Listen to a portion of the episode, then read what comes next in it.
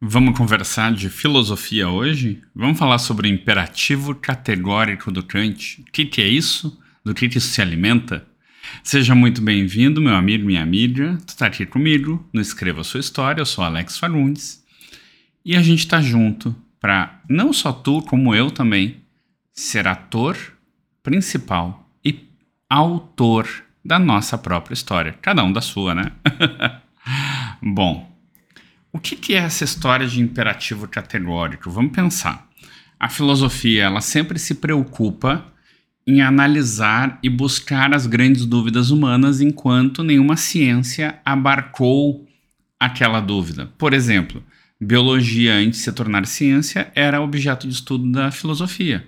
A matemática nasceu na filosofia. É basicamente isso. A filosofia começa a buscar, enquanto tu não tem uma ciência tu considera como sendo filosofia, quando tem um corpo de conhecimento que se torna científico e que tem um início, ou seja, tem axiomas, tem pontos base da onde ela se sustenta como ciência, ela se destaca de escola da filosofia e se torna uma ciência. E uma das grandes buscas e análises da filosofia, na verdade, uma das, né? Na verdade, da, do que a gente conhece por ética e moral, é entender o que, que é ética e moral. Vamos começar do princípio, quando tu fala de ética e moral, a gente tem, já tem um problema base que é assim. Ética e moral são a mesma palavra. Sério. Por quê? Porque uma é em grego e em latim e a outra é em grego. Então, quando tu fala ética ou quando tu fala moral, tu só tá falando, a diferença é ethos e morales, que são morales, se não me engano. Então tu tá falando a mesma palavra, exatamente a mesma palavra. Só que sempre que tu vai debater sobre ética e moral em qualquer área da tua vida, tu precisa primeiro conceituar para o debate acontecer o que, que para ti é ética e o que, que para ti é moral. Hoje em dia, a gente tem muito tem algumas vertentes que analisam que moral seria o que é moralmente aceito pelo grupo e ética são as tuas ações. Mas eu não vou entrar nesse debate agora. O imperativo categórico, como é o tema do assunto, é um dos pontos altos da análise dessa questão de como ter uma conduta moralmente correta, que é basicamente o que é a pesquisa da ética e da moral. E o que, que é isso? É saber o que fazer na hora de fazer. E é muito fácil tu dizer assim: ah, faz o que tu gostaria que todos fizessem para ti, faz apenas aquilo que tu acha que os outros deveriam fazer.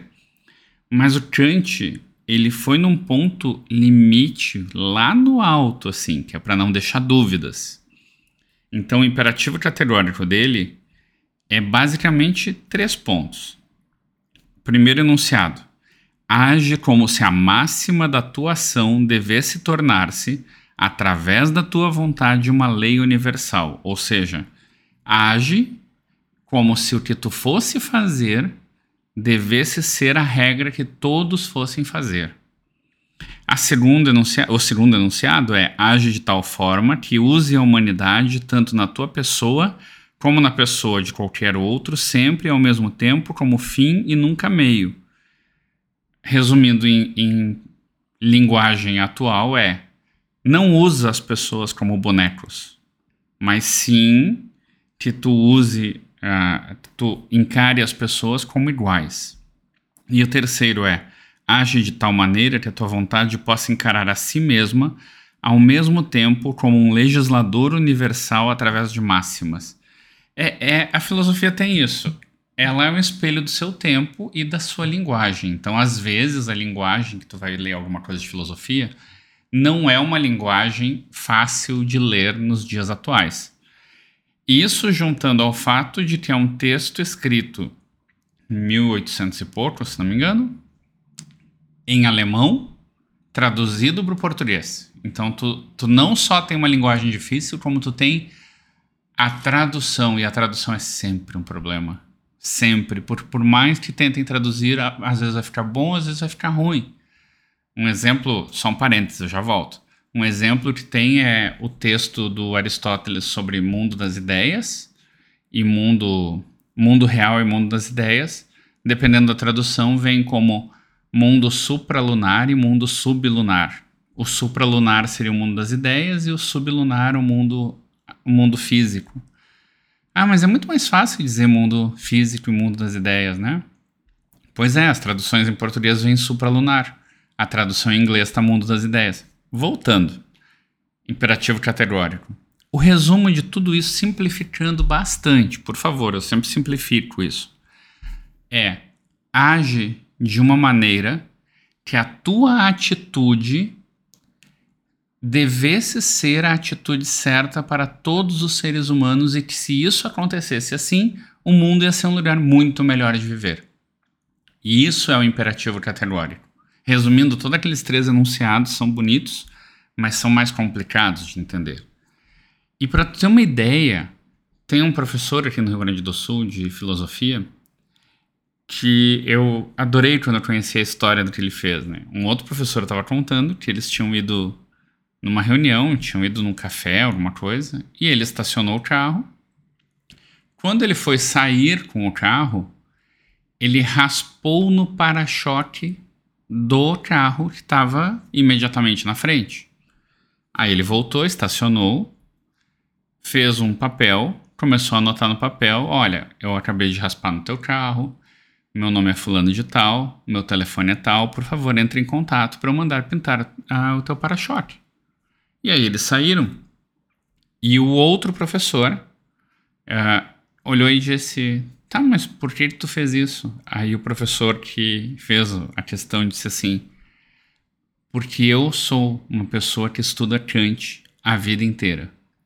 E eu não seria kantiano, ou seja, eu não, não estaria sendo fiel às coisas que eu estudo e que eu ensino, que é o, no fundo, no fundo é o imperativo categórico, se eu não seguisse o imperativo categórico nessa hora.